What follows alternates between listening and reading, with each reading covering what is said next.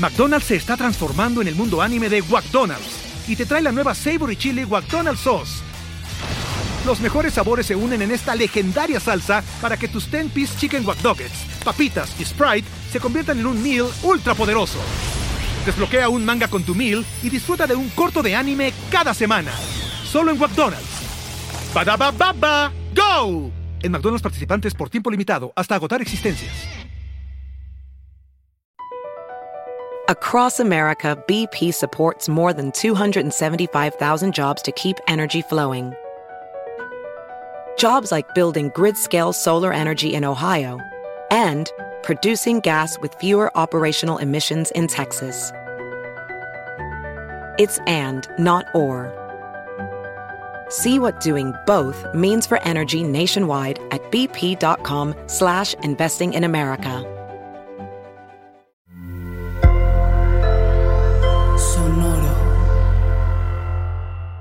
¿Dónde está Lita?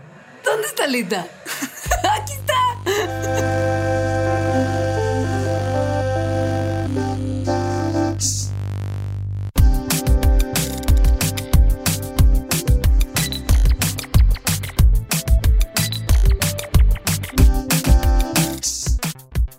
ustedes no saben por qué acabo de pasar esto, resulta que estamos grabando todos los episodios de Mandarax que hacemos para audio, también en video, a través de pues Zoom, la herramienta clásica de todas las cosas pandémicas. Y esto lo hacemos porque los Patreons de Mandarax, a quienes les agradecemos un montón, si tienen una contribución de a partir de cierta etapa, pueden tener acceso a una versión previa, como casi que en tiempo real del episodio, a través de un video que hacemos cuando estamos grabando.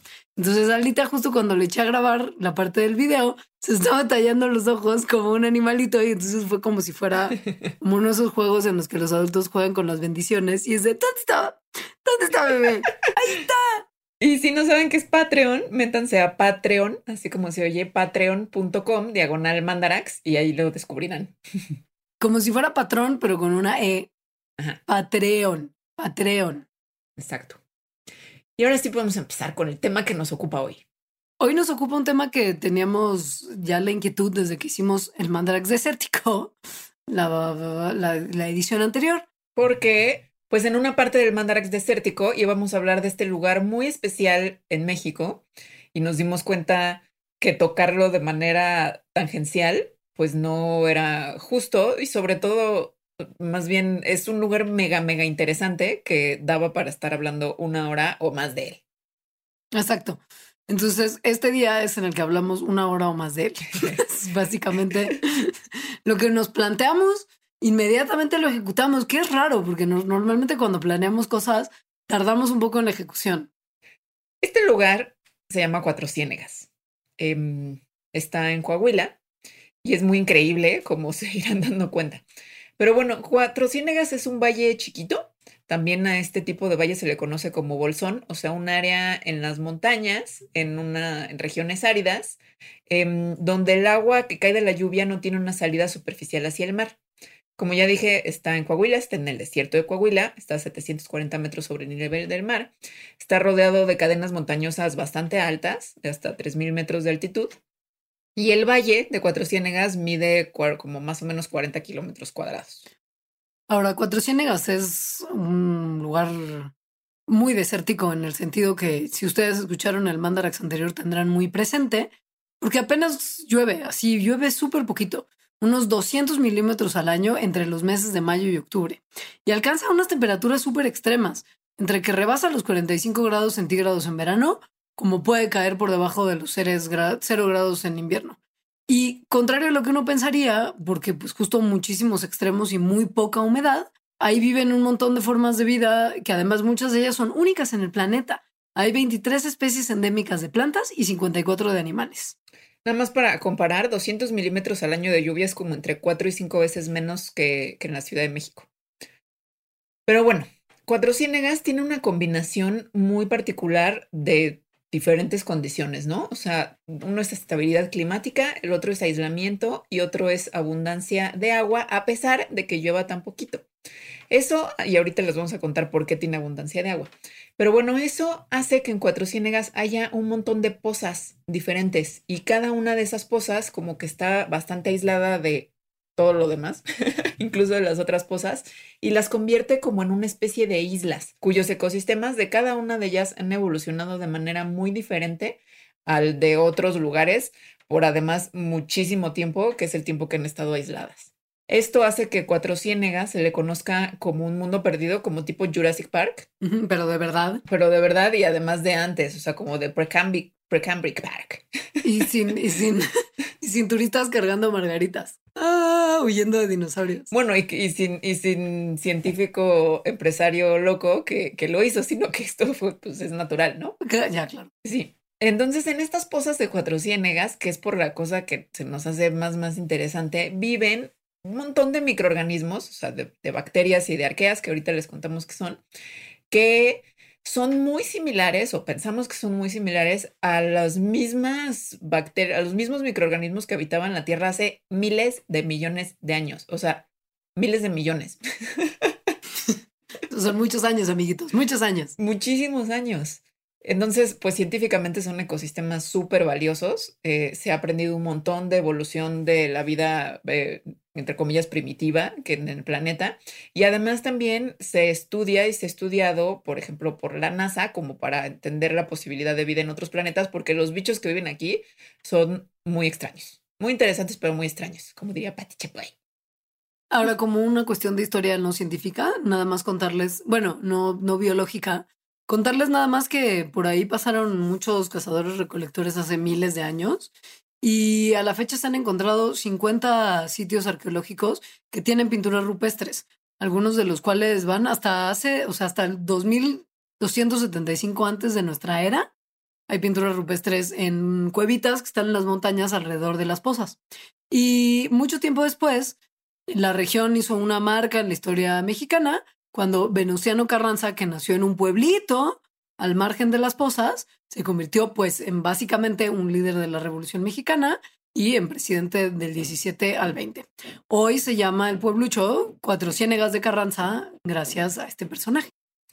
Y bueno, por lo que son muy famosas y que nos interesa es por estas pozas y lo que vive en ellas. Hay como 300 pozas en Cuatro Ciénegas, eh, ¿no? En esos 40 kilómetros cuadrados que pues son, si las buscan en internet les van a aparecer, son realmente muy bonitas. O sea, son como de colores turquesa, este, ¿no? Azules, verdes y además están como en desierto y entonces rodeadas de montañas súper altas. Son de verdad increíbles. Eh, esta, estas pozas y este lugar, la primera persona que le empezó a poner así como atención científica, eh, atención al, a, lo, a, lo, biológico que estaba ahí, fue un gringo que se llamaba Wendell Mink Minkley que era un ictiólogo, es decir, estudiaba peces en la Universidad Estatal de Arizona, y eh, empezó, ¿no? Como era Cuatro Ciénegas, y se dio cuenta que ahí vivía una tortuga muy especial que se llama Terrapene coahuila, que además es como única en el mundo. Entonces eso, como que era muy ñoño y empezó a frecuentar cada vez más, empezó a descubrir que había otras especies de animales también endémicas, nada más de ahí, eh, que no existen en ningún otro lugar. Y eh, se dio cuenta más o menos como a principios de los 70 que toda esta diversidad estaba amenazada porque los agricultores locales de por ahí lo que hacían es que drena, bueno, sacaban agua de los canales, entonces eso obviamente drenaba las pozas. Entonces este gringo pues empezó como a hacer un trabajo de, de convencer a gente y en el 94 logró que el gobierno mexicano bueno, no solo él, ¿no? Pero gracias en parte a él, logró que el gobierno mexicano en el 94 designara un área como área protegida. Sin embargo, drenar las pozas continúa y continúa a la fecha. Eh, pero luego hizo algo que fue muy listillo porque pensó cómo se puede seguir salvando este lugar, hay que involucrar a la NASA. y lo logró. Sí. En el 98 la NASA estableció su Instituto de Astrobiología es una red de investigadores que, estudian la vida en ambientes extremos que podrían de alguna manera parecerse a las condiciones que tienen otros planetas. Entonces Minkley dijo, este es un lugar ideal para estudios astrobiológicos, las agüitas de las pozas, con su química, que es al parecer tan inhóspita, pero con toda la vida que tiene, y sobre todo con unos seres que ahí se encuentran, de los que vamos a hablar largo y tendido a continuación, que son los estromatolitos. Pero pues, al final él no era un experto en, en ecosistemas extremos, entonces enlistó a un científico de apellido Elser, que se especializa él sí en cómo la química del agua afecta a los ecosistemas y que además trabajaba en la misma universidad que él, entonces amiguis. Y después de, de como ir y cotorrear y ver que sí era un lugar de mucho interés, metieron una propuesta en el 98 para que les dieran dinero para que se fondeara un proyecto. O sea, a la NASA Sí. le pidieron el Exacto, a la. NASA. Y la NASA dijo, o sea, todo bien, pero pues que ustedes dos solitos no. Más bien tienen que meter a otros expertos en microbiología y en evolución, porque esto al final es de lo que más interés tiene en la zona. Y entonces, además, esos expertos ayudaría a que tuvieran eh, nacionalidad mexicana como tal para pues, poder conseguir permisos más fácilmente para conseguir muestras. Y así fue como llegaron los dos investigadores mexicanos que más mano han metido en Cuatro Ciénegas, que son Valeria Sousa Saldívar y Luis sí, Luis Eguiarte. Frunz. Tiene un segundo apellido muy chistoso. Que son marido y Y- mujer. Además, sí, Sí. ellos estaban recién saliditos así de sus carreras, recientemente empezaban a dar clases en la UNAM y dijeron, ¿por qué no? Y se metieron a lo que iba a ser solamente un proyecto de tres años. Y que no ha sido tres años. Y bueno, que se convirtió en la carrera desde ese momento hasta ahora, sobre todo de Valeria Sousa, que es una científica mexicana, pues súper, súper reconocida, sobre todo por su trabajo en Cuatro Ciénegas. Y, bueno, tiene una serie de reconocimientos nacionales e internacionales muy impresionante. Entonces, bueno, empezaron a trabajar em, esto y se dieron cuenta de que el agua, o sea, que la química del agua de Cuatro, de Cuatro Ciénegas era particular, como muy baja en fósforo, en hierro y en nitrógeno que son como tres de los componentes más importantes para la vida como la conocemos. Recuerden que en sus clases de biología seguro les dijeron que era fundamental el chomps, Ajá, exacto. los elementos que en sus, por, sus, por sus símbolos químicos hacen chon PS. Entonces era jaja el chomps. Pues bueno, de chomps, dos de los chomps no hay ahí. Y además que había estos estromatolitos, que son unas estructuras bacterianas que se van formando como en capas, de las cuales hay fósiles de hace 3.800 millones de años. Em, entonces se piensa que los estromatolitos fueron como de las primeras formas de vida, o al menos son las primeras formas de vida en fosilizar. Aquí en 400 megas hay estromatolitos vivos. Entonces, ese hecho de los estromatolitos vivos, combinado con esta química tan extraña del agua, eh, hizo que empezaran a pensar que estas condiciones se parecían a las condiciones marinas del muy, muy pasado, o sea, de cuando inició la vida. Y entendiendo eso, pues justo eh, llamó mucho la atención de, de Ojo Internacional.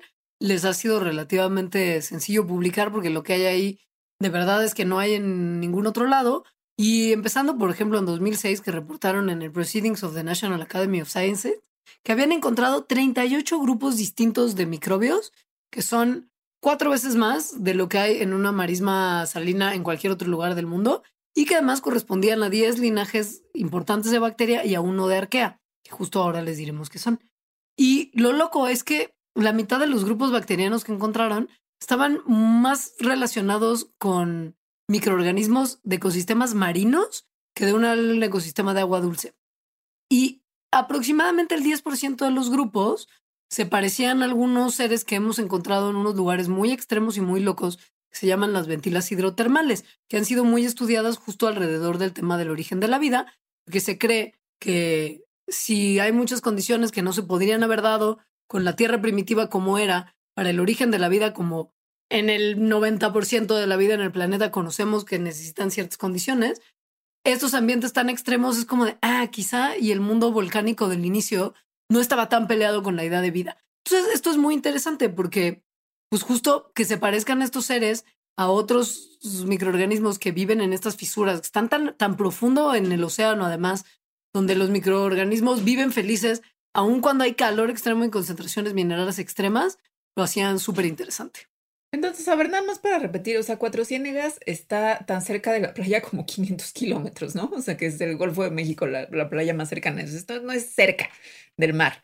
Eh, y sin embargo, tiene rastros de vida marina, o sea, los microorganismos que ahí viven, y no solo los microorganismos, también las especies macroscópicas, varias de las que ahí viven, se parecen o están relacionadas evolutivamente más con especies del mar que con especies de agua dulce. Em, y la última vez que el, no, que el sitio donde ahora es Cuatro Ciénegas estuvo cerca del mar o era mar fue hace 20 millones de años. Entonces esto le da como una dimensión de tiempo profundo a Cuatro Ciénegas pues muy interesante, justo como de el, mm, parque jurásico que se quedó como, bueno, parque precámbrico que se quedó ahí atrapado desde hace de millones, desde hace millones de años, donde entonces las especies que ahí viven se adaptaron al ambiente, obviamente, que está ahí, que es muy diferente a casi todos los ambientes que ahora tenemos en el mar y en la tierra en general, y no cambiaron mucho porque se quedaron como ahí aislados. Ahora, las pozas, ellas, o sea, el cuerpo de agua pozas no son tan viejas como para que hayan estado ahí 20 millones de años esos seres. Lo que pasa es que hay unos manantiales que las llenan, que son alimentados por acuíferos muy profundos en la Sierra San Marcos y Pinos. Y esos, esos manantiales se llenaron con agua donde, que, se, que se acumuló durante las últimas eras de hielo. Entonces, lo que pasa es que el agua sale a la superficie, al parecer es lo que se entiende ahora, porque hay una falla que está activa justo debajo de las pozas. Y el agua entonces sale a través de sedimentos marinos súper ancianos y agarra la química tan particular que tienen estos sedimentos mientras va subiendo. O sea, como que arrastra todos los sedimentos y los minerales hacia la superficie. Entonces, de alguna manera, lo que entendemos hoy es que los microorganismos, o sea, prehistóricísimos, persistieron y se diversificaron en una sucesión de manantiales que deben de haberse aparecido y desaparecido varias veces alrededor de los ¿qué? 20 pues, millones de años que pasaron. Y como en un relojito muy viejo, todos los mecanismos originales siguen trabajando juntos para mantener esta vida tan inusual. Pues así está muy loco. y bueno, eh, estos seres que fue de lo primero que llamó la atención, los estromatolitos, que en realidad no, seres creo que no es el, término correcto, sino estas estructuras vivas, eh, son, pues como ya les dije, hay fósiles de esas estructuras de hace miles de millones de años cuando empezó la vida, ¿no? Son los primeros de los primeros fósiles que existen, que entonces están ahí en cuatro ciénagas vivos. Hace 3.500 millones de años, o sea, cuando hay evidencia de los primeros estromatolitos, eh, se cree que estos, estas bacterias que viven ahí, bueno, son sabemos que son fotosintéticas, pero que entonces hace 3.500 millones de años son las que empezaron a hacer fotosíntesis a tal magnitud tremendísima que cambiaron la atmósfera de la Tierra llenándola de oxígeno. Eh, eso a su vez, o sea, hizo que se hicieran como formaciones de depósitos de carbonato en sedimentos que ahorita podemos ver, que en, en ese momento pues eran como mares superficiales, ¿no? Mares como muy bajitos. Los estromatolitos también son increíbles y los pueden buscar en Google una imagen, eh, son, son muy, muy hermosos. Em, bueno, en realidad creo que no son tan hermosos, pero son muy interesantes y eso me hace verlos con amor. Pero son como una piedra, más o menos.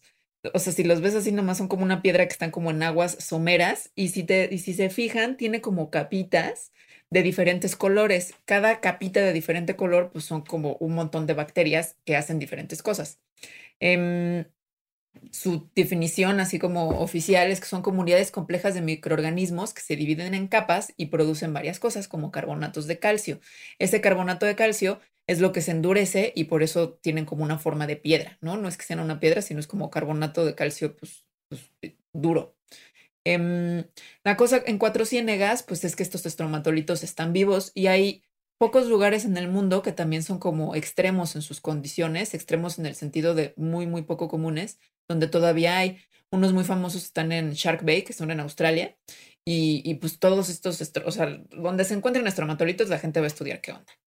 Por la característica particular de la química del agua que hay en Cuatro Ciénegas, que justo como mencionaba, les baja en fósforo, baja en hierro y baja en nitrógeno, y que hay estromatolitos vivos, los científicos creen que Cuatro Ciénegas recrea de manera como muy fidedigna las condiciones marinas que se encontraban en nuestro planeta hace millones de años. Y para sumarle a este combo de pistas, lo más reciente que conocemos que nos da indicios de que probablemente sí era así, es que se han encontrado cientos de especies de arquea, que son microorganismos súper, súper, súper antiguos que pueden haber sido los que dieron origen a las células eucariotes y a los organismos eucariotes por lo pronto, ¿no? Que son los organismos que ya tienen células complejas, que tienen adentro un núcleo y estructuras membranosas. Lo que entendemos también es que la diversidad de bacteria y de los microorganismos incluyen variedades que tienen adaptaciones muy locas, como que tienen la capacidad, por ejemplo, de crear sus membranas celulares que están formadas por lípidos con azufre en vez de con fósforo, que es uno de los ingredientes que, por ejemplo, nuestras membranas celulares tienen un montón. Pues no, como ahí no hay fósforo, ellos las construyen a partir de azufre. Y esto es una cosa que no es común, para nada común. Lo de las arqueas es muy impresionante porque las arqueas Tal vez en, la escuela se los enseñaron como arqueobacterias, lo cual es un nombre bastante desafortunado porque no son bacterias, son otra cosa. son otra cosa que, que, comparte con las, con las bacterias, pues no tener eh, núcleo y organelos celulares, pero que se parecen más a nosotros que a las bacterias en realidad. Nos están más emparentados con, con los humanos y con todos los eucariontes que con las bacterias. Y las arqueas son muy especiales no nada más por, por como esa, esa curiosidad, que no son bacterias, sino porque se piensa que fueron las primeras formas de vida. Em, y ahorita, actualmente, hay arqueas en lugares extrañísimos. O sea, de verdad encontrar arqueas es como que en las ventilas hidrotermales, en en pozas azufrosas, o sea, en, ambientes muy extremos donde casi ninguna otra cosa puede vivir. Entonces, encontrar arqueas cuatro ciénegas, pues más bien cada que la gente, que los científicos encuentran arqueas, es como, esto, esto tuvo que haber sido una condición o puede que se parezca a una condición en la que surgió la vida, ¿no? O en la que vivía la vida hace, cuando, apenas había surgido. Una vez que, que, los investigadores empezaron a meter mano a todo lo que se encontraron en Cuatro Ciénegas, ya les había mencionado lo de los 38 distintos grupos de microorganismos y de lo de las ventilas hidrotermales. Eh, es muy importante también que cuando estudiaron los estromatolitos encontraron todavía más diversidad. Las muestras de uno de los sitios mostraron más de 58 mil secuencias microbianas distintas, que venían principalmente de bacterias. Esto no es un conteo directo de especies, pero es un indicador de biodiversidad. En el río Mezquites, que es un arroyuelo que va por la parte norte de Cuatro Ciénegas y que llena varias de las pozas, identificaron 30.000 secuencias, muchas de ellas de cianobacteria, y más de mil secuencias de pozas azules 2 vienen de arquea. O sea, es un hervidero de vida súper diversa en un lugar en el que todo indicaría que no tendría por qué ser así.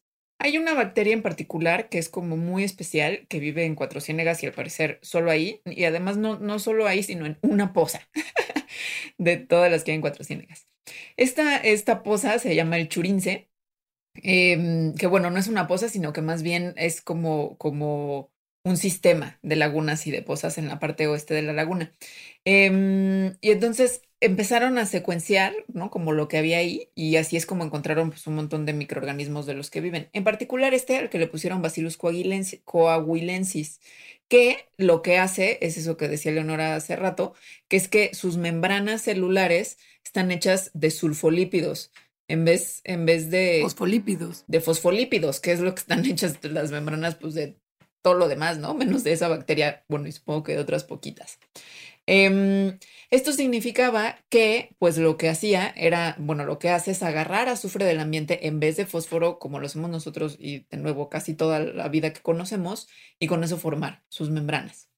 Em, la manera en la que creen que esto lo logró hacer es porque se robó unos genes de cianobacteria. En este lugar también hay cianobacterias que hacen eso. Eh, esto, para parecer, lo que se piensa es que fue como una cosa más o menos común en, en, al principio de la vida en el planeta, en donde las condiciones pues eran diferentes a las de ahorita y por lo tanto como que si había algo que funcionaba, lo agarraban, ¿no? De donde funcionara. Em, por lo tanto, se cree que este organismo, el Bacillus coahuilensis, es un, o sea, nos está como mostrando cómo las primeras formas de vida pudieron prosperar en donde sea que hayan vivido. Lo que entendemos, o bueno, lo que no, no es que entendamos, pero lo que se, se asume de lo que se ve en Cuatro Ciénegas en términos de las condiciones de fósforo tan bajas, es que estas no solamente promovieron que hubiera adaptaciones locales, pero que también aceleraron la diversificación microbiana muchísimo. ¿Qué pasa? Las bacterias normalmente comparten pedacitos de su DNA con sus vecinos en un proceso que se llama transferencia horizontal de genes. que lo que hace es borrar un poco las distinciones que hay entre distintas variedades de la misma bacteria, por ejemplo, ¿no? Pero en Cuatro Ciénegas, estos microorganismos que pues, estaban viendo de dónde sacaban fósforo porque no hay, básicamente se comen el DNA libre en vez de incorporarlo en sus genomas. O sea, literal, se lo comen como una fuente de fósforo. Entonces, pues por lo mismo, no hay, no hay, no hay tanto intercambio de información genética como habría en otro ecosistema de otro tipo. No hay este DNA uh, sueltito para que las otras bacterias lo incorporen al suyo, sino que es de mm, DNA, ñom, ñom, ñom, ñom, ñom, ñom, ñom, ñom, ñom, ñom. Esto, esto, ¿cómo aceleraría la diversificación? Pues porque si tienes transferencia horizontal de genes, que es básicamente como si bacteria, bacteria, como si Leonora y yo fuéramos bacteria. Oye, me pelada. Y yo le. Bacteria Milán. le paso genes, ¿no? Tal cual, y ella los incorpora a su genoma. Así le hacen las bacterias, ¿no? Tienen diferentes mecanismos por el cual los puede hacer así. Pero entonces eso significa que se empiezan a hacer, es más fácil que se hagan homogéneas entre ellas, porque se están como compartiendo todo. Si en este ambiente, como en el Cuatro Ciénegas, no se están compartiendo cosas, entonces cada una agarra su patín, digamos, o sea, agarra como su camino evolutivo y sigue evolucionando, lo cual entonces promueve la diversificación, porque cada una de los linajes, ¿no? De estas bacterias, pues se convertiría como en un linaje distinto y entre más linajes, pues tienes más diversidad. Em, otra razón por la que creen que estos linajes muy antiguos siguen viviendo en Cuatro Ciénegas es que como no hay fósforo, entonces tienen adaptaciones justo para vivir sin fósforo. O sea, han estado durante millones de años así y por lo tanto pues están adaptadas a vivir así. Y no saben cómo, em, eh, eh, o sea, como que si se van a otro lugar, o sea, si migran a otro lugar, no, no sabrían cómo incorporar el fósforo y vivir sin azufre en este caso, ¿no? Es decir, ya tienen adaptaciones que les hacen vivir en un lugar súper limitado de nutrientes y ahí son felices, ¿no? O sea, ahí les va muy bien. Entonces, si se fueran a otro lugar, pues no, no les iría chido. Sobre este Bacillus coahuilensis, que justo me di cuenta cuando lo estabas tú pronunciando, que si para ti es difícil pronunciar coahuilensis, para investigadores de otros lugares del mundo debe ser cerca a imposible. Coahuilensis. Coahuilensis. Pero bueno, Coahuilensis es no solamente como muy excepcional por lo que acabamos de contar, sino también es especial para nosotros porque es apenas el segundo genoma microbiano mexicano que se ha secuenciado hasta la fecha. Este y Rhizobium etli. Y lo que es muy loco es que no solamente ha sido secuenciado, sino que su secuencia ha sido analizada muy a fondo a la luz de la ecología y la evolución. O sea, de estas adaptaciones a un linaje que antes era marino a este ecosistema que es muy particular.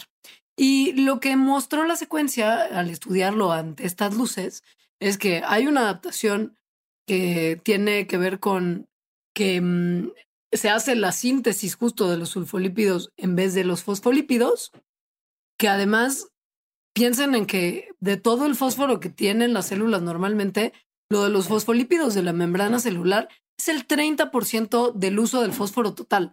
Entonces, si no hay fósforo y no hubiera esta adaptación directo, no podrían formarse estas células como las conocemos. No alcanzaría. Pero pues lo que es muy interesante es que esto nunca se había reportado antes jamás fuera de cloroplastos, que son estructuras de las células vegetales que les ayudan a hacer la fotosíntesis, y las cianobacterias unicelulares, que mencionaba Alita que probablemente Bacillus coahuilensis se los robó de ahí. También tiene otras, otras como características que nos dan pistas de su origen muy antiguo y diferente a un desierto, que es que tiene un gen que codifica para un pigmento que este pigmento es súper común en organismos que tienen un origen marino, porque lo que hace es que al ser un pigmento, pues absorbe la luz, ¿no? Entonces, esto es una, quienes lo tienen se piensa siempre que es una adaptación a vivir en, en exposición como a aguas someras en el mar. Ahora este no está en el mar. En el análisis ya de, de, las cositas que encontraron en los hábitos de Bacillus coahuilensis, vale la pena mencionar sus hábitos como alimenticios.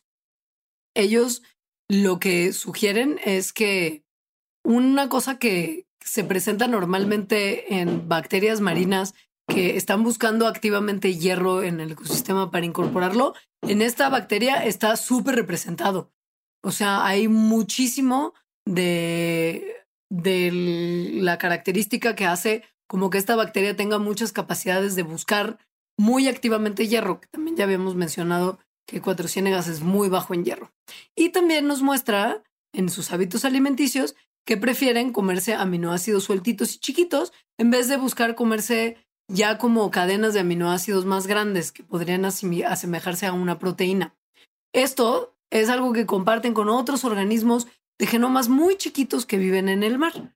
Si juntas todo esto y si además le echas encima que tiene la menor cantidad de genes posibles que están involucrados en un ciclo de nitrógeno, que es decir, que les permite procesar esto, y lo juntas también con que hay evidencia experimental de que hay un montón de azúcares que directo no pueden metabolizar, se sugiere que este organismo es totalmente dependiente de la comunidad en la que vive para obtener sus nutrientes y que evolucionó a partir de un componente primitivo bacteriano de esa comunidad que estaba ya previamente adaptado a este ecosistema tan nuevo y tan distinto. Entonces, todas estas cosas lo que nos están diciendo es que Bacillus coahuilensis tuvo varias adaptaciones que tuvieron que ver cuando, digamos, pasó de vivir en el océano a vivir en cuatro ciénegas. Eh, es decir, la falta de alimento, ¿no? Que entonces promovió que pudiera adquirir genes de las cianobacterias, que entonces le permitieron vivir sin fósforo, estos genes que le permiten vivir con mucho sol, la pérdida de otros genes que hace que tenga ahorita un genoma muy, muy, muy pequeño, em, que nos hablan entonces de que en términos generales el, había un mar donde vivía este ser que se quedó atrapado, de, no, o sea, se quedó atrapado entre las rocas, se separó del mar. Eh, después el agua se fue, sobrevivieron las bacterias que ahí vivían y han estado así durante muchísimos millones de años. O sea, pero muchísimos millones de años estamos hablando como más o menos de 200 millones de años. O sea, estas bacterias han visto dinosaurios, han visto que Pangea se rompe, han visto que cambian los ecosistemas en los que viven. Em, y esto de que Pangea se rompe yo no sabía de cuatro ciénegas y me encanta, obviamente, porque ya saben que me gustan las piedras y como esas cosas. y está loquísimo y nos y, es lo que nos da como también muchas pistas de por qué es tan particular la biodiversidad que vive ahí y que se parece pues a, a mares prehistóricos, muy muy prehistóricos. Entonces, en Cuatro Ciénegas ese lugar, es que esto yo no lo podía creer, pero es como el lugar en el que Pangea, que era este supercontinente eh, de cuando los dinosaurios, los primeros dinosaurios de hecho, se rompió en dos. Después se rompió en muchos otros pedazos y bueno, por tectónica de placas los pedazos después se juntaron y tal. Pero hace más o menos 220 millones de años, 200 millones de años, donde ahorita es Cuatro Ciénegas, estaba... Eh, o sea, en vez de estar, imagínense, México, pues está como la parte larga perpendicular al Ecuador, ¿no? Entonces, en ese momento, más bien la parte larga de México estaba como paralela al Ecuador y mucho más arriba. Y en ese punto, en esa raya, es en la que de repente se partió y se hicieron dos supercontinentes, la Eurasia y Gondwana, y se empezó a formar el mar, eh, pues el mar de Tetis, ¿no? El mar que, que estaba entre esos dos. Es decir, en Cuatro Ciénegas hay evidencia de esta ruptura de Pangea. McDonald's se está transformando en el mundo anime de McDonald's y te trae la nueva Savory Chili McDonald's Sauce. Los mejores sabores se unen en esta legendaria salsa para que tus 10-piece chicken wack papitas y Sprite se conviertan en un meal ultra poderoso. Desbloquea un manga con tu meal y disfruta de un corto de anime cada semana. Solo en McDonald's. baba ¡Go! En McDonald's participantes por tiempo limitado hasta agotar existencias. Across America, BP supports more than 275,000 jobs to keep energy flowing. Jobs like building grid-scale solar energy in Ohio and producing gas with fewer operational emissions in Texas. It's and, not or. See what doing both means for energy nationwide at bp.com slash investing in America. Como decía Alita, que es súper loco y creo que, creo que es importante hacer de verdad la reflexión de lo que esto significa.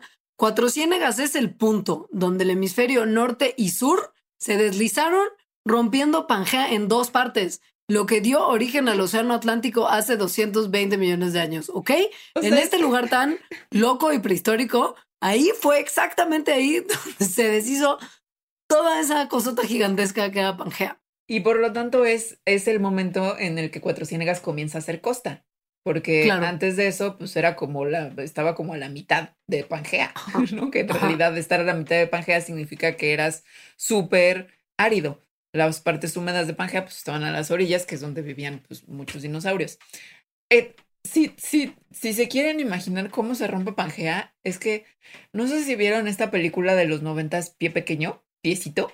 ¿Tú la viste? Pie Pequeño en busca del Valle Encantado. Sí, ahí se rompe Pangea. Obviamente Pangea no se rompió así como de un momento a otro, dejando a dinosaurios bebés alejados de sus familias. Pero bueno, pasó a lo largo de millones de años como se sucede en los movimientos de placas tectónicas. Ahora es importante para entender un poquito qué fue lo que había antes de que se rompiera. Les vamos a platicar un poco sobre Pangea como tal, porque no hemos hablado mucho de supercontinentes en este programa y creo que es una cosa que Alita lamenta profundamente. Entonces, para compensar, les cuento que Pangea era súper árido en el centro y mucho más húmedo en las orillas, donde prosperaron los dinosaurios del periodo Triásico. Entonces, a principio del Jurásico, que fue hace 220 millones de años, hubo de repente una fuerza súper extrema en el centro del planeta que Piuma les partió el supercontinente en cinco pedazos. Fue como, como ya la ruptura grandota. Como piecito como piecito. Y lo que, se, lo que se entiende hoy es que la primera falla tectónica que desencadenó la formación de los continentes como los conocemos hoy, después de mucho movimiento, es la falla de San Marcos, que es justo esa falla activa que está debajo, justo debajo de Cuatro Ciénegas. Justo ahí. Está muy cañón. O sea, en México, en Cuatro Ciénegas, tenemos un pequeño pedazo del mundo antes de que, de cómo era el mundo, pues, antes de que se abriera Pangea. Casi todos los, el resto de México no existía cuando Pangea en realidad, o sea, son, son, son tierras que emergieron después. Eh, pero bueno, este pequeño, este pequeño pedazo de, Pangea que todavía tenemos ahora se conoce como Isla de Coahuila. Y pues es eso, es un, es un resto pangeico, el único que tenemos en México.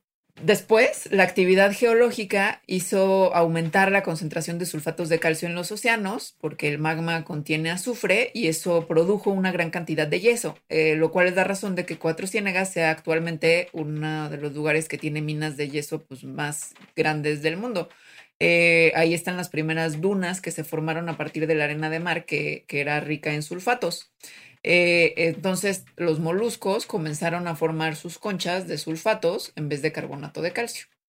La falla esta de San Marcos, que es la que desencadenó la división de Pangea, es muy profunda y ya no está activa, pero tiene como fallas hijitas, que son la falla de la nueva Atalaya, de Becerra y de Cuatro Ciénegas, que se unen en una cosa que ahorita se llama formación de Georgetown. Entonces, estas fallas sí están activas, sí han estado activas durante todo, o sea, durante mucho tiempo, y lo que hacen es que crean formas con sedimentos de carbonatos y de sulfatos. Entonces puede que haya cambios en nivel del suelo debido pues, al movimiento de las placas tectónicas, ¿no? Que tienen choques o que hay erosión, pero gracias a que existen estas fallas, es decir, que, que hay, pues fallas es literal, ¿no? Que hay dos cachos que se, que se están deslizando, que están separados entre sí. Entonces es que este lugar en Cuatro Ciénegas siempre ha tenido comunicación con el agua profunda. Es lo que ha conservado a los estromatolitos y a otras especies que viven ahí.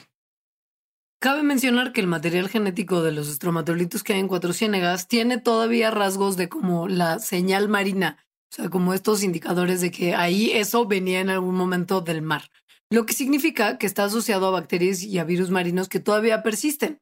¿no? Eso es la señal marina, es como, wow, hay una relación entre unos y otros. Y en investigaciones que se hicieron por parte de la Universidad de San Diego, se encontraron 17 mil tipos diferentes de virus marinos en apenas 10 gramos de estromatolitos, que quiere decir que tienen muchísima biodiversidad, no solamente bacteriana, sino también viral. Ahora, un poco más al norte, los estromatolitos ya no tienen esta señal marina, sus bacterias son continentales es muy loco que en un espacio tan chiquito de 40 kilómetros haya como evidencia de unos que vienen directamente de la época marina, que fue hace muchísimo tiempo de esa misma zona, por todo este movimiento de agua y demás, y que un poquito más al norte ya no la haya y que sean solamente continentales. O sea, todas estas cosas y lo que les hemos platicado, espero que les, que les dejen en claro cuán complejo es el ecosistema de Cuatro Ciénegas. O sea, hay agua de lluvia que ha permado las rocas y agua de glaciares, que también se filtró para formar un gran lago hace millones de años. Hay agua profunda y antigua que preserva la señal marina. Todo a la vez. O sea, es agua, es agua, es agua antigua. Es agua de mar antiguo que está ahí mezclado con agua de glaciar y agua de lluvia, lo que hace que haya ya peces, caracoles, crustáceos, diatomeas y bacterias que tienen características marinas y que además llevan el recuerdo de un mundo donde todavía no había fósforo hace más de dos mil millones de años. Y también hay cosas que, pues, más, más frescas con lo que está pasando que viene agua de otros lados. Es muy loco. Entonces, hace más o menos 35 millones de años es que Cuatro Ciénegas empieza a aislarse por primera vez en toda la historia de la Tierra del mar, es decir, en ya dejar de ser costa. Eh, esto ocurre porque el altiplano central, junto con la Sierra Madre Oriental, pues emergen. Entonces, las bacterias y muchos de los organismos que ahí vivían, pues ahí se quedaron. Y no les llegó el memo de que ya no había mar. Entonces, sus linajes pues se quedaron sobreviviendo ahí por miles de millones de años, adaptándose a las condiciones cambiantes que en realidad no han sido tan cambiantes, ¿no? Por eso se parecen mucho, o pensamos que se parecen mucho a los organismos que vivían ahí justo hace miles de millones de años. Para la gente que trabaja en Cuatro Ciénegas, ese lugar representa como qué hubiera pasado si, no sé si viste tú esta película que se llama Sliding Doors, donde Gwyneth Paltrow entra o no entra al metro y de ahí hay dos posibilidades de su vida que son completamente distintas. No. Bueno, eso es Cuatro Ciénegas. Cuatro Ciénegas es el momento sliding doors. como de, o sea, como si el, el, planeta hubiera tomado otro rumbo, muchas cosas serían más parecidas a Cuatro Ciénegas. Esta es la alternativa. O sea, representan la película alterna de la vida como si no se hubiera separado Rodinia, que fue el primer supercontinente, hace 800 millones de años. Porque durante los primeros 3 mil, 3 mil millones de años de la vida en el planeta, esta estuvo extremadamente limitada por la ausencia de fósforo. Y pues si no se hubiera movido todo como se movió cuando se rompió Rodinia, piensen, cuando se rompió Rodinia se generaron más playas donde los estromatolitos que capturan el dióxido de carbono de la atmósfera en sus arrecifes precipitaron el cambio climático que resultó en la congelación global de la masa continental, que fue el periodo llamado como criogénico. Topen esto. El hielo de esa congelación raspa los minerales y expone un mineral que consiste de fósforo y calcio que se llama apatita. Entonces el hielo raspa la apatita, la expone a una atmósfera rica en oxígeno y se libera el fósforo en forma de fosfato, por lo que cuando se deshiela todo ese cuerpo de hielo de esa glaciación, el fosfato entra junto con agua rica en oxígeno a las playas. Y esto le da finalmente la oportunidad a las algas de predominar porque antes no tenían ni ellas ni ningunos otros organismos que requirieran fósforo eh, como lo suficiente para crecer. Las algas, al igual que los primeros eucariotes, necesitan más energía. Recordarán también de sus clases de biología, si acaso las tuvieron, que la moneda energética que es producida por las mitocondrias, el adenosín trifosfato, pues entre adenosín y tri, la palabra preponderante es fosfato, que es de fósforo. Entonces, si no tienes mucha fuente de fósforo, no puedes producir tanta energía en forma de ATP. Y las algas necesitaban mucho más ATP que otros seres que habitaban la Tierra antes. Y además tienen más ADN. Entonces es como, wow, si no hubiera pasado esto de la separación y el oxígeno y la congelación y la exposición de la patita al oxígeno y la liberación del fósforo, nosotros probablemente no estaríamos aquí el día de hoy. Está increíble que además el que se rompa una masa continental gigante provoca que haya más playa, obviamente, ¿no? Porque tienes más costa. Claro. Entonces, bueno, en, en, en, esos momentos, antes de que, de que, bueno, cuando estaba como ocurriendo todo esto, el mar no era azul. El mar, al parecer, era anaranjado porque tenía mucho azufre y tenía muy poco oxígeno y fósforo.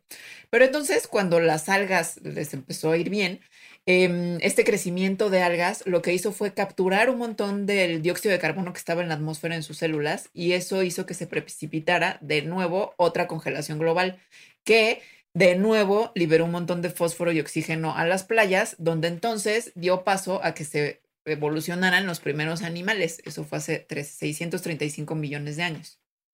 Esa congelación de ese momento se terminó hace 542 millones de años, cuando inicia el periodo cámbrico, que es que se piensa que el mar se hizo azul. Eh, es la explosión del Cámbrico, se llama así porque un montón de especies, animales, plantas, hongos, se diversificaron muy rápido, es decir, empezó a haber mucha especiación, ¿no? Muchas especies nuevas. Em, digamos porque empezó a haber más oportunidades ecológicas. Ahora, Cuatro Ciénegas es la alternativa a toda esta historia que sí pasó, ¿no? ¿Por qué? Porque es un lugar donde no entró el fósforo a las playas. O sea, no entró el fósforo a las playas, las algas, ¿no? No ocurre esto con las algas, ta, ta, ta, ta, ta, ta. Entonces, es, como ya les dijimos varias veces, pues es un lugar en donde el fósforo es muy, muy limitado, eh, eh, eh, a diferencia de todos los otros lugares donde es un elemento fundamental para la vida. Por eso es que decimos que es como esta película de Gwyneth Paltrow, en donde es la alternativa.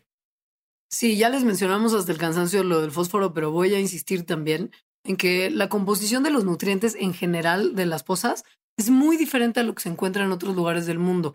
Probablemente justo por lo que ya hablábamos de que sale agua de los acuíferos mega profundos de debajo de la montaña y arrastra los sedimentos antiguos y la arcilla que hay adentro de, pues, de la tierra al centro del valle. Entonces, con estos niveles altos de azufre y sus muy bajas concentraciones de fósforo, el agua en Cuatro Ciénegas se parece mucho más a los océanos de la era precámbrica terminó hace aproximadamente 542 millones de años, a los mares de la fecha moderna. Porque, pues sí, em, ha cambiado, como vieron, a la raíz de muchas separaciones, muchas eras de hielo, mucho movimiento mineral, mucho, muchas cosas, la composición del agua, y por lo mismo también han cambiado mucho las formas de vida que puede haber en los océanos hoy de lo que podía haber en los océanos precámbricos, en los que había mucho azufre y poco fósforo. Por eso fue como tan loco cuando se encontraron esas, esos niveles de nutrientes en el agua de Cuatro Ciénegas. Fue como, ¿what? Esto ya no hay aquí en el mundo desde hace muchísimos millones de años. Y no tendría que haber vida tanta como la hay, porque pues en teoría la vida hoy la conocemos con otros requerimientos, pero pues estas adaptaciones marcan que sí como que se quedaron ahí en la congelación del pasado. Y esto lo saben, digo, por diversas evidencias, pero una de las evidencias más interesantes es la del ADN de los, de los microorganismos que viven ahí.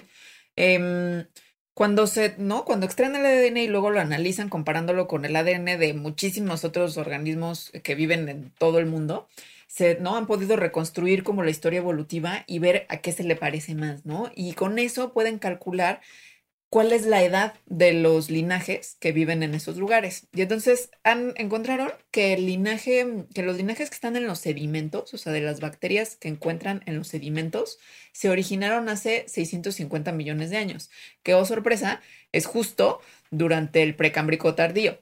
Y que los linajes marinos emergieron, o sea, se remontan hace 160 millones de años, que, oh sorpresa también, esto es finales del Jurásico, es decir, cuando se rompió Pangea.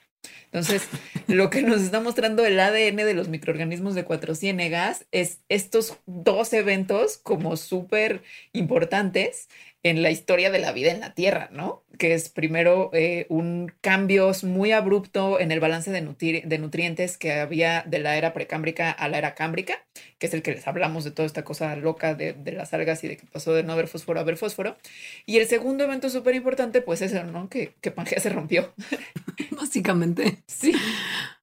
Ahora, la gente que estudia Cuatro Ciénegas cree que las condiciones de nutrientes que son tan extremas en esa zona y además lo que ellos eh, especulan que existe, que es una habilidad muy aumentada de las especies bacterianas nativas de competir y eliminar o, evitarles la entrada más bien a microorganismos que podrían estar invadiendo ese ecosistema, puede explicar por qué estos linajes tan antiguos de microorganismos jamás dejaron de estar en las pozas.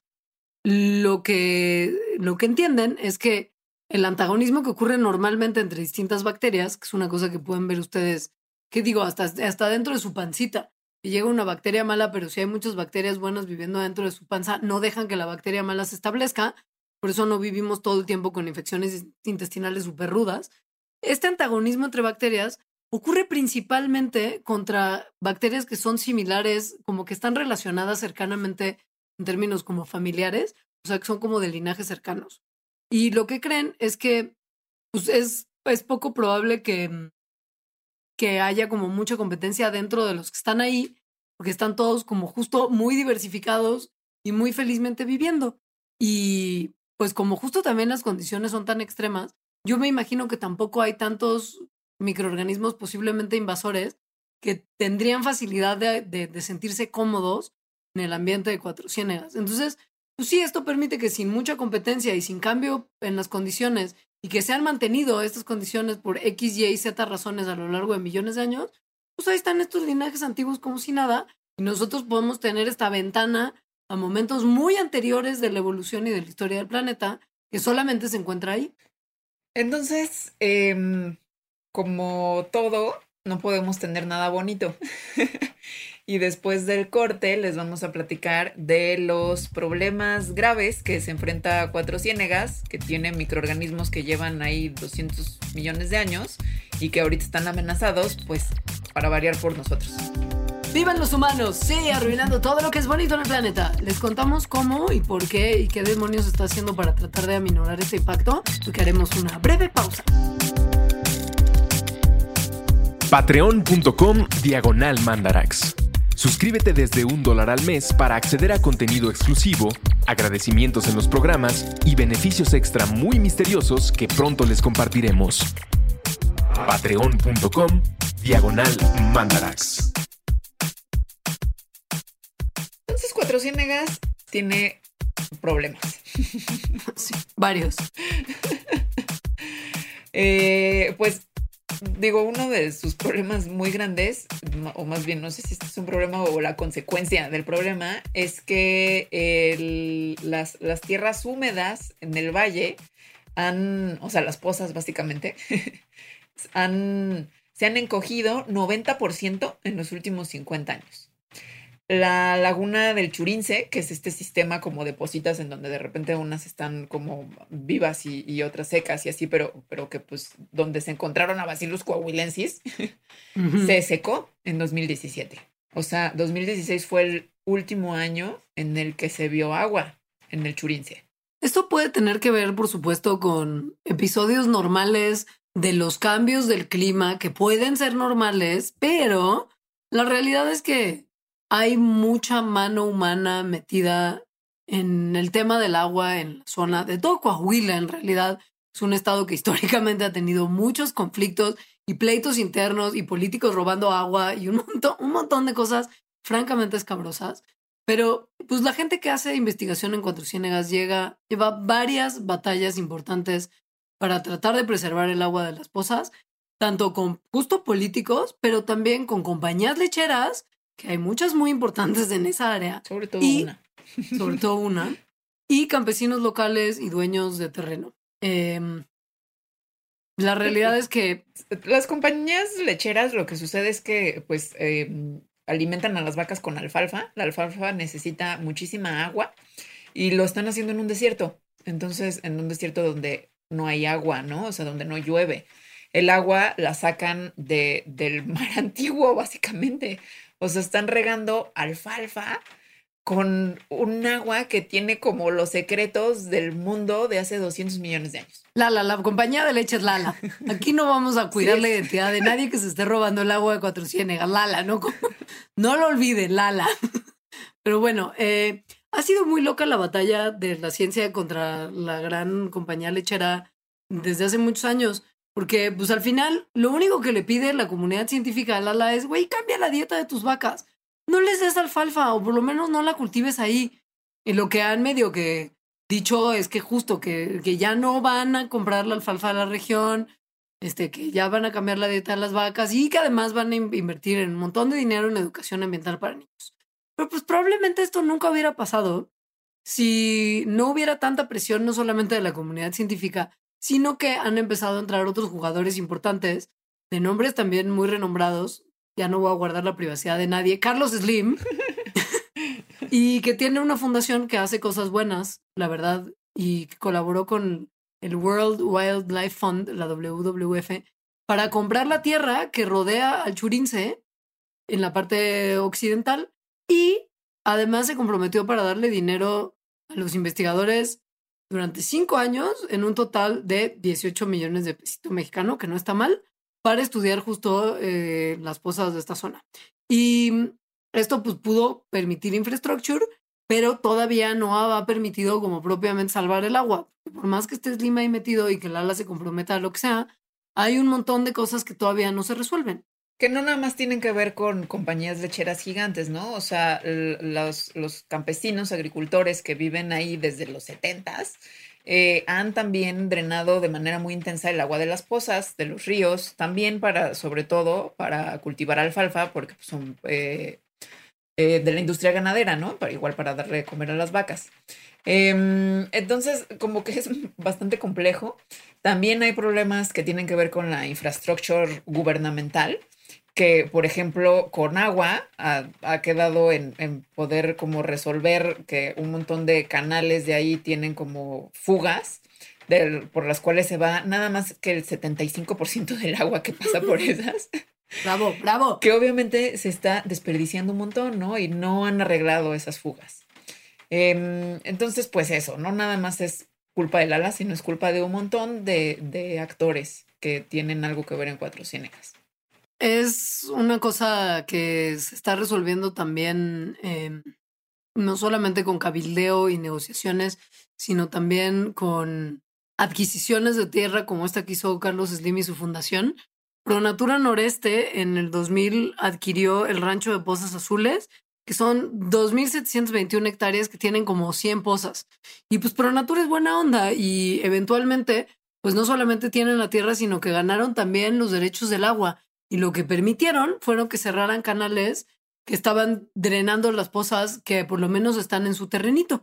Y ahora lo que se está por parte de Pronatura también pidiendo a los campesinos es que en vez de usar estos canales todos fugosos, es que empiecen a usar irrigación por goteo, que es mucho más económica en términos de gasto, de gasto de agua y que además también piensen en otros cultivos que no sean alfalfa. Y entonces muchos de ellos ya están empezando a cultivar nopal, que tiene mucho más sentido en un ecosistema desértico mexicano, que no es desierto frío helado, sino que, crece bien el nopal, requiere bien poquita agua y que se consume mucho en México.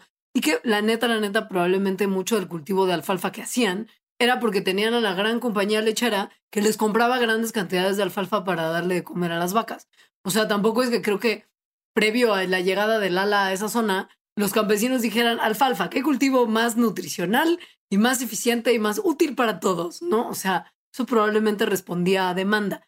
Entonces, si las cosas cambian, pues probablemente también se puede cambiar justo el uso del suelo y los cultivos que ahí abundan para utilizar una cosa mucho más sensata, considerando que no hay agua y que no se la pueden quitar a las pozas así nada más, ni al resto, como al, al, mar del pasado. Bueno, actualmente, debido a que el churince y esa parte pues se secó, y por lo tanto ya no se puede estudiar. Eh, están estudiando, bueno, los estudios más recientes son en otra zona de Cuatro Ciénegas que se llama Pozas Azules, donde también están como encontrando cuestiones muy, muy locas, súper interesantes y muy extrañas. Por ejemplo, acaban de encontrar como unos tapetes microbianos que están como, que hacen como unas burbujas como llenas de gas y ese gas es metano. Entonces, al parecer, cuando hacen un análisis genético de estos tapetes, lo que encontraron es que está lleno de arqueas. O sea, encontraron 230 especies distintas de, estos microorganismos que se llaman arqueas, lo cual hace el lugar más diverso en arqueas que se conoce hasta la fecha. Em, y bueno, las investigaciones continúan con esto, pero a lo que voy es, o sea, hay muchísimas cosas todavía por descubrir en Cuatro Ciénegas que, que ni siquiera podríamos como predecir. Sí. Y pues bueno, hay, hay muchos esfuerzos educativos que se hacen a las personas de la zona, a estudiantes de prepas locales que están empezando a aprender técnicas científicas muy simples como el uso del microscopio, están aprendiendo, gracias a justo también como mucho input del equipo que trabaja en Cuatro Ciénegas, de enseñarle a la gente joven un poco qué hubo con el ambiente y que se enamoren un poco también de la zona en la que viven y contribuyan. Entonces les está enseñando mucho sobre agricultura sustentable. Y pues ya al final, la Fundación Lala y la Fundación de WWF con Carlos Slim armaron un laboratorio que es así, nivel universitario chido, en una de las escuelas que hay en Cuatro Ciénegas y que hoy en día es una de las mejores prepas rurales de todo México. Y sus graduados están de alguna manera incorporándose a los proyectos de investigación que ya existen en Cuatro Ciénegas, que tienen un montón de dinero. La verdad es que hay mucho dinero puesto en Cuatro Ciénegas, es probablemente un lugar que no, no, no sufre de carencia de presupuesto para estudiarlo. No, no, porque además es mega taquillero, ¿no? O sea, está en todos los medios, Cuatro Ciénegas.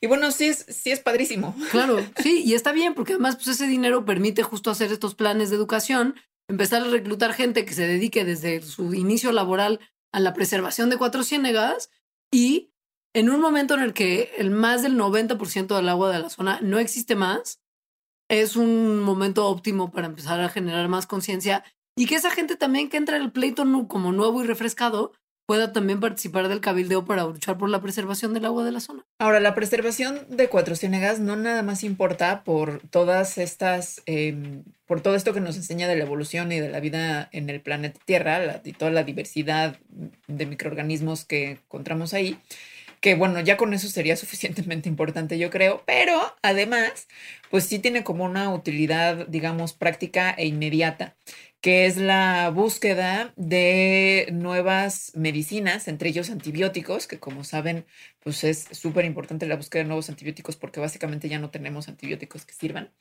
Em, y se hace investigación en las pozas para ver si hay ahí cierto tipo de bacterias de las cuales se puedan derivar nuevos antibióticos y otro tipo de medicamentos, como por ejemplo eh, medicamentos que tengan actividad contra el cáncer. Piensen que también, pues, un poco el comportamiento agresivo, defensivo y de supervivencia de las bacterias que viven ahí podrían tener algún aprendizaje que nosotros podíamos aplicar para la preservación de la salud humana, así como la salud planetaria, porque pues en sus recursos genéticos podría haber muchísimo potencial de tener biofertilizantes muy buenos y usarlos para bioremediación, es decir, para tratar de rescatar ecosistemas que han sido muy dañados por el sobreuso humano para cosas como agricultura, por ejemplo. Em, pensemos que el fósforo se usa así como el nitrógeno también mucho para procesos agrícolas. Y pues igual para 2050, en una de esas las reservas de fósforo que hay en el mundo se empiezan a acabar. Y esto es necesario para, ¿sabes?, mantener los cultivos de los que comemos nosotros y los animales que gustan comerse. Y pues la habilidad de estos microbios de concentrar el elemento fósforo pues de distintas fuentes puede mostrarle a la gente que hace investigación al respecto distintas formas de obtener este elemento que no son las tradicionales que usamos hasta ahora.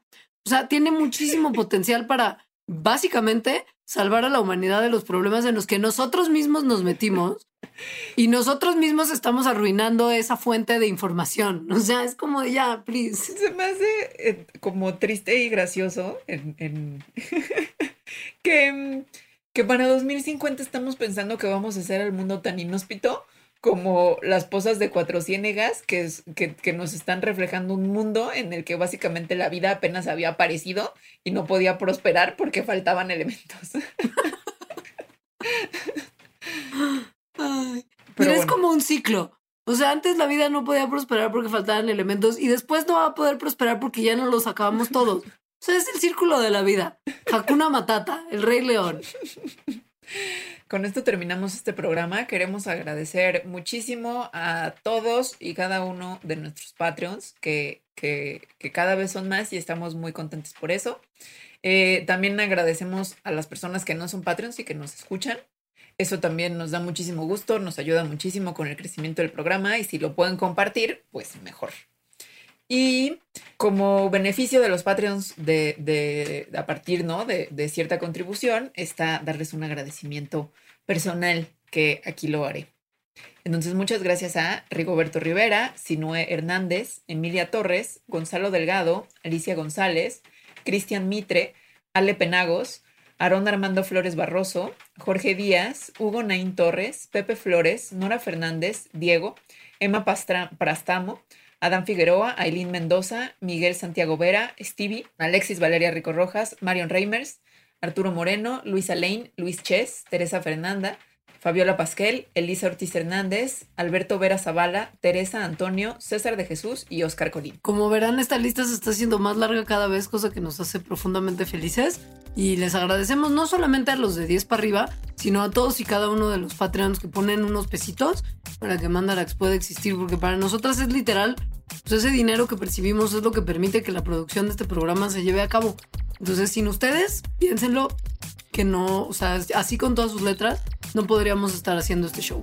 Entonces, mil gracias y pues nada, cualquier sugerencia que tengan, háganosla llegar a las redes sociales del programa, que son Mandarax en Twitter, arroba las Mandarax en Instagram y Mandarax lo explica todo en Facebook y en nuestras redes personales, que la mía es arroba leos. Y la mía es arroba alita-emo. Le mandamos un saludo a Inés, que nos ayuda muchísimo en la producción de este programa. Y a todos ustedes que escuchan, no solamente saludos, sino gracias infinitas. Recuerden recomendarle este podcast a todas las personas que conocen y a las personas que no conocen también. Muchas gracias. Adiós. Bye. No, no, no, no, no, no, espérenme, espérenme, un momentito. Eh, nada más queríamos decirles que Mandarax, para su realización, para los guiones que desarrollamos y con los que hacemos los programas, utilizamos un montón de fuentes. Pero la realidad es que para este capítulo en particular sobre el tema de Cuatro Ciénegas, nos basamos principalmente en el artículo de Rodrigo Pérez Ortega publicado en Science en el 2020 llamado Improbable Oasis. Entonces, Rodrigo, gracias por un artículo tan chido y a todos ustedes gracias por escuchar. Ahora sí, adiós.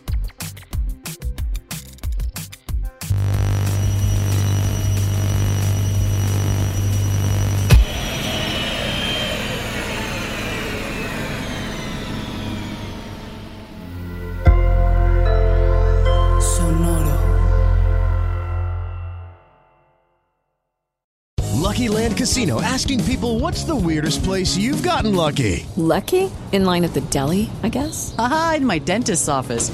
More than once, actually. Do I have to say? Yes, you do. In the car before my kids' PTA meeting. Really? Yes. Excuse me, what's the weirdest place you've gotten lucky? I never win and tell. Well, there you have it. You can get lucky anywhere playing at LuckyLandSlots.com. Play for free right now. Are you feeling lucky? No purchase necessary. Void where prohibited by law. 18 plus. Terms and conditions apply. See website for details.